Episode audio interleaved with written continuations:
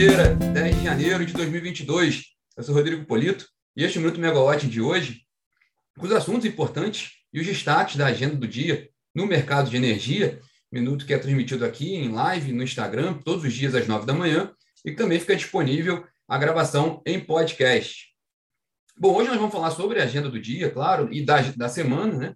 A semana também já está bastante interessante, e mencionar os principais temas que devem ser é, observados ao longo de 2022. Né? É um ano que, que tem uma. É um ano específico, né? que tem a questão da, da, das eleições, então tem muitos pontos da agenda de energia também para se acompanhar em 2022. Bom, a gente está de volta, né? depois de um período de recesso, recesso menor do que o do período legislativo, do, do legislativo e do judiciário, né, por exemplo, mas é um recesso curtinho, né? Mas por falar em recesso, quem voltou de recesso foi o executivo. E na semana passada, o presidente Jair Bolsonaro sancionou duas duas leis importantes para o setor de energia. A primeira delas é a que trata do apoio né, ao setor de carvão mineral em Santa Catarina, e o outro era o, era o tão esperado né, marco legal da geração distribuída, que já tinha sido aprovado no final do ano passado e agora foi sancionado pelo presidente Jair Bolsonaro. Sobre os dois assuntos, nós temos material completo ali na plataforma, para quem quiser conferir um pouco mais, tanto sobre a, a, essa nova lei, que é chamada de transição lá para o mercado, para o setor de carvão mineral em Santa Catarina, quanto para o, o, a nova lei do, do, da geração distribuída, com repercussões e previsões ali de crescimento né, do setor, agora com regras mais estáveis. Inevitável também, infelizmente, mencionar as chuvas do fim de semana né, e a tragédia ocorrida em Capitólio, em Minas Gerais, no Lago de Furnas. É, é essa tragédia ocorreu logo depois do, do, do, Operador Nacional do Sistema Elétrico ter colocado é, apresentadas a atualização das projeções para, para janeiro e, de fato, aumentando as afluências para o subsistema do Sudeste Centro-Oeste. Por exemplo, agora, o, o, operador prevê mais de, mais de 100%, né, 105% acima da média e longo termo de afluências para o subsistema Sudeste Centro-Oeste, chegando ao final do mês com um nível de reservatório de 40% de acumulação. Né? Então, de fato, há bastante chuva ali prevista para, para a região do sudeste, para o subsistema Sudeste Centro-Oeste.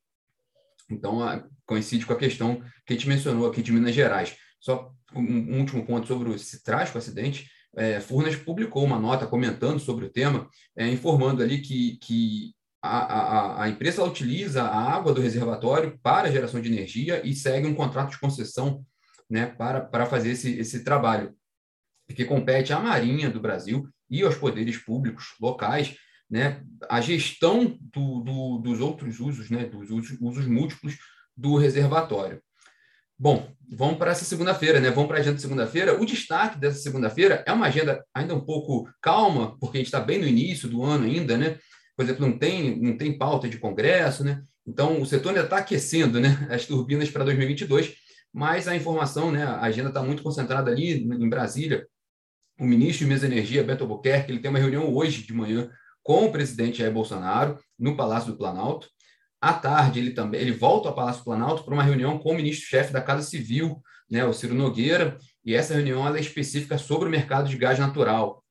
A gente viu que no final do ano houve uma certa turbulência no setor, o, processo, o mercado está num processo de abertura e a gente teve uma judicialização em alguns contratos de suprimento de gás natural da Petrobras para distribuidores. A gente menciona sobre isso aqui um pouquinho no final do bate-papo.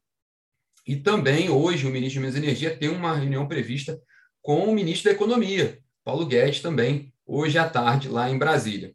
Vale lembrar que, na semana passada, o ministro também esteve reunido com o presidente da Petrobras, o general Joaquim Silvio Luna, aqui no Rio de Janeiro. A pauta não foi aberta, mas são inúmeros os temas né, de, de, de discussão entre Petrobras e o governo. Talvez o mais importante ali é a questão dos combustíveis. Né? O governo tem batido na tecla de que não vai interferir nos preços de combustíveis da Petrobras, mas a gente está em visto uma pressão inflacionária, né? A gente tem visto a, a, a questão dos preços, né? Alguns cálculos já apontam para uma nova necessidade de reajuste dos combustíveis. Isso tem impacto direto na inflação num ano muito específico, que é o ano eleitoral. Então, também é um tema que a gente vai ter que ficar acompanhando bastante. Com relação à agenda dessa semana, Amanhã, a gente acabou de falar de inflação, amanhã sai a inflação oficial do governo, o IPCA, de, no, de dezembro. Com isso também a gente vai ter um número final da inflação de 2021 do ano todo, né? E que tende a ser um número elevado. A gente tem visto o acumulado da, da do, a inflação dos últimos 12 meses até novembro estava na casa de 10,7%, muito alto, em dois dígitos. Então, é, é, esse, esse PCA de amanhã também deve vir com um número um pouco expressivo, assim, nesse sentido, mas tudo indica que para esse ano a inflação deve arrefecer. O boletim Focus da semana passada já indicava uma previsão de PCA perto ali dos 5%, então pode ser que uma nova tendência para 2021. A gente também pode comentar um pouco mais sobre isso amanhã, quando sair o resultado do, do IPCA. Né? O, por que é importante isso? Por causa dos preços. Quem está pressionando muito o, o, índice de inflação do país são os preços da energia elétrica, né, as tarifas, a gente está com essa bandeira tarifária de escassez hídrica, e os preços dos combustíveis. Né? Então, por isso que esse tema está sendo tão importante para o setor de energia. E na quarta-feira está prevista, pelo cronograma do Ministério de Minas e Energia, a primeira reunião do Comitê de Monitoramento do Setor Elétrico de 2022, reunião oficial do, do, do CMSE, depois daquela, daquela última reunião do PMO, né, do Programa Mensal de Operação do ONS, do fim do ano passado.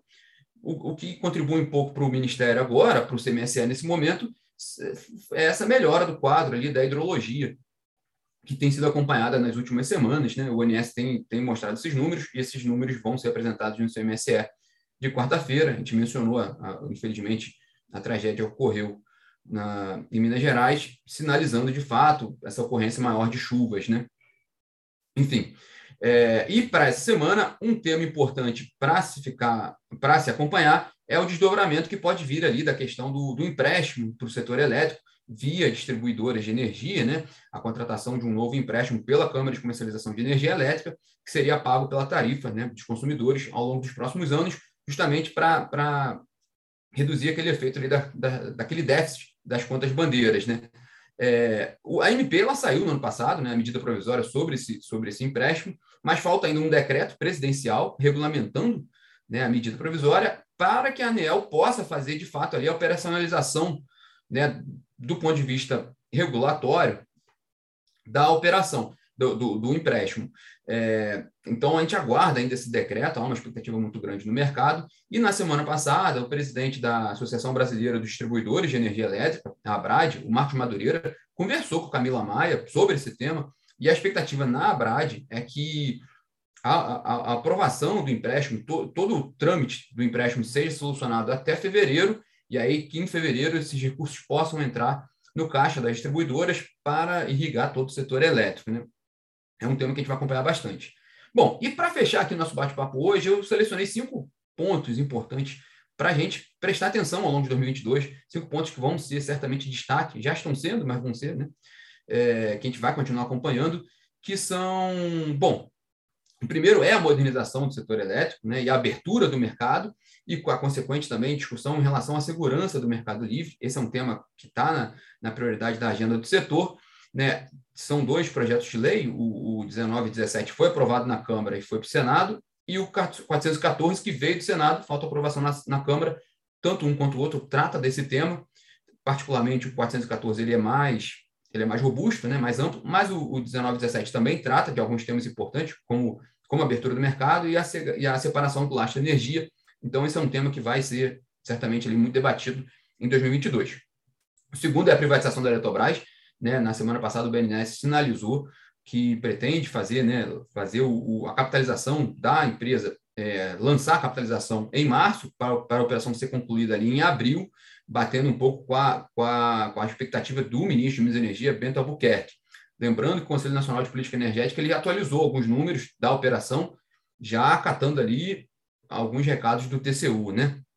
Entre eles, o valor da, da oferta pública de ações, que estava previsto na casa de 23 bilhões de reais, pode ficar entre 22 bilhões e 26,6 bilhões de reais, e o valor adicionado pelos novos contratos de concessão das usinas da Eletrobras privatizada passou de 62,5 bilhões de reais para 67 bilhões de reais.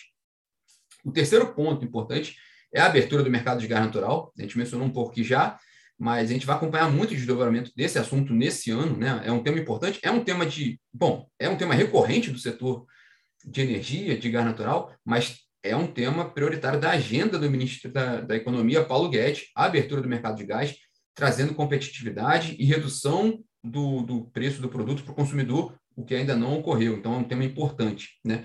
E uma, são dois, duas questões importantes. Uma, com relação a esse tema, é que ainda está no CAD aquela discussão da venda da, da, da, participação da Petrobras na Gaspetro, né, que tem a, participações em distribuidores de gás, para a Compass, né, empresa do grupo Cosan. Isso ainda não, não foi solucionado, há uma discussão intensa no CAD. É um ponto importante ali para destravar, para que se avance na, na, na, abertura do mercado de, de gás natural do Brasil. E o outro ponto é essa recente judicialização no setor de gás natural em relação aos contratos de suprimento da Petrobras para distribuidoras de gás natural. Distribuidores estão, essas distribuidoras específicas, elas estão praticando preços ali com base numa liminar, né, para contratar esse gás da Petrobras. Haveria um, um novo contrato, que a Petrobras tinha colocado novos valores, mas por decisão liminar, esse valor está abaixo. E isso é um tema que a judicialização sempre prejudica um pouco a estabilidade e a previsibilidade do setor. Né? Então, é um tema que também precisa ser solucionado para a abertura do mercado de gás. O quarto ponto são as eleições presidenciais. Né?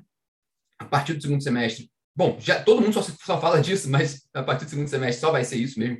A discussão vai ser muito sobre a questão eleitoral. Então, a gente tem praticamente seis meses agora para discutir temas né, no Congresso, para deliberar para o setor de energia e outros setores partir do segundo semestre é muito difícil de ver algum, alguma aprovação muito muito grande no Congresso, né? Porque demanda muito muito muito esforço dos congressistas que vão estar já trabalhando em, em relação à eleição e também que pode ter temas polêmicos que podem ter efeitos eleitorais, enfim. Então a gente tem esses seis meses ali para tratar dos principais temas, né? E também porque vai ser um ano tem, tende a ser, né, tradicionalmente, ano eleitoral é um ano de muita volatilidade dos mercados, então a gente deve ver isso também, principalmente com ações estatais, por exemplo, é capaz de Eletrobras, Petrobras, de ter muita volatilidade nos preços das ações por causa do processo eleitoral. E o quinto, último, mas não menos importante, é a transição energética, né? É, em que pese um, um, eventual fracasso ali, como foi colocado na COP26, na, na reunião no, no fim do ano passado em Glasgow, na Escócia, o mercado continua né, muito atento e muito, muito se movendo em torno né, de medidas e investimentos de neutralidade de carbono, de transição energética, de redução de emissões. Então, é possível a gente ver um, um, um contínuo aumento de investimentos nesse segmento e vamos aguardar também aquela tradicional carta anual né, da BlackRock, da, uma das maiores gestoras de recursos do mundo, que nos últimos anos ela tem colocado, tem enfatizado muito a questão de sustentabilidade nos seus relatórios, reduzindo investimentos em carvão, então, vamos acompanhar também, porque é um, é um sinal ali, importante para o mercado de energia, a questão da transição energética. Bom, pessoal, esse foi o primeiro Minuto Megawatt do ano, né? Começamos muito animados né, para esse ano e continuamos aqui. É, todo esse bate-papo vai estar completo em podcast, para vocês conferirem mais tarde. E também estaremos aqui de volta amanhã, amanhã falando bastante sobre inflação, com esse resultado aí que vai ser divulgado do IPCA. Bom, pessoal, tenham todos uma ótima segunda-feira e uma ótima semana. Tchau, tchau.